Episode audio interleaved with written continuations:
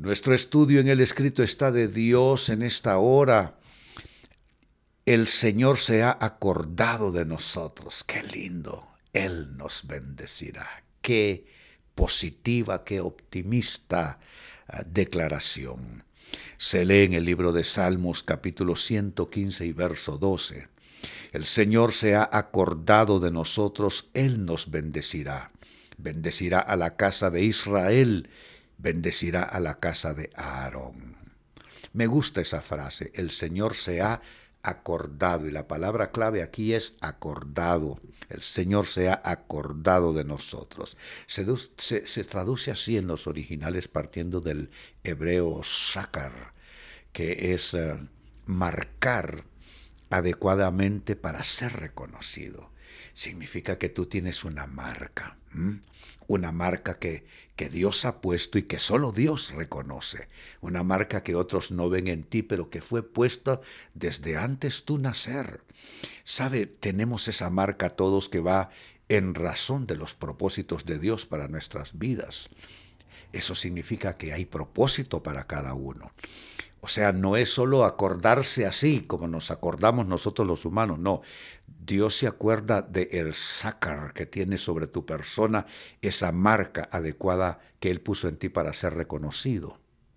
Es decir, sácar entonces se puede traducir como recordar, por implicación mencionar. O sea que Dios no solo es que te recuerda y me recuerda pasivamente, no, sino que Dios nos recuerda activamente. Por eso dice que Él se ha acordado de nosotros y nos bendecirá, porque es un recordar activamente, no pasivamente. Por implicación, entonces, eh, se puede traducir como un Dios que está sacar, está atento a nosotros. Se puede traducir como contar, como registrar. Hay un registro de Dios, hay un sacar para cada persona. Yo doy gracias a Dios que cuando me debatía en enfermedades que me acompañaron por eh, mucho a largo plazo en mi vida, esa, esa, ese registro sobre mi vida, sobre mi llamado, sobre mi ministerio y sobre todo lo que Dios tenía, siempre estuvo vigente aún en mis peores épocas. Sacar se puede traducir también como recordar, como pensar en para bien, pensar en alguien para bien. Dios se ha acordado de nosotros y Él nos bendecirá. Y esto me gusta también, nos bendecirá. E, está estructurada la, frase aquí, la afirmación, eh, con un verbo, bendecirá, es un verbo sustantivo.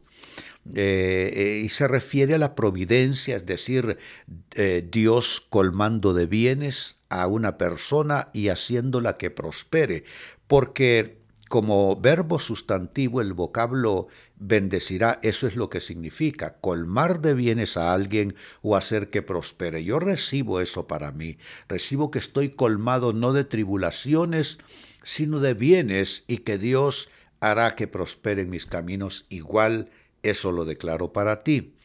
Finalmente declaramos tres veces, digo yo, lo que dice el texto. Él nos bendecirá, bendecirá a la casa de Israel, bendecirá a la casa de Aarón. Una vez más, Él nos bendecirá, bendecirá a la casa de Israel, bendecirá a la casa de Aarón. Y una tercera vez, él nos bendecirá, bendecirá a la casa de Israel, bendecirá a la casa de Aarón. Y si ustedes están recibiendo eso en su espíritu para bendición, si ustedes reciben este manto que dice el Señor se ha acordado de nosotros, Él nos bendecirá. Alcemos entonces todas las manos y pongámosle el sello de fe de nuestra parte diciendo, lo recibo de Dios, lo recibo de Dios, lo recibo de Dios en el nombre de Jesús. Amén y amén. Siento una gran unción. Es el sácar de Dios sobre nuestras vidas. Dios recordándonos, Dios eh, teniéndonos en su registro y con una marca en nuestras personas que Él sabe reconocer.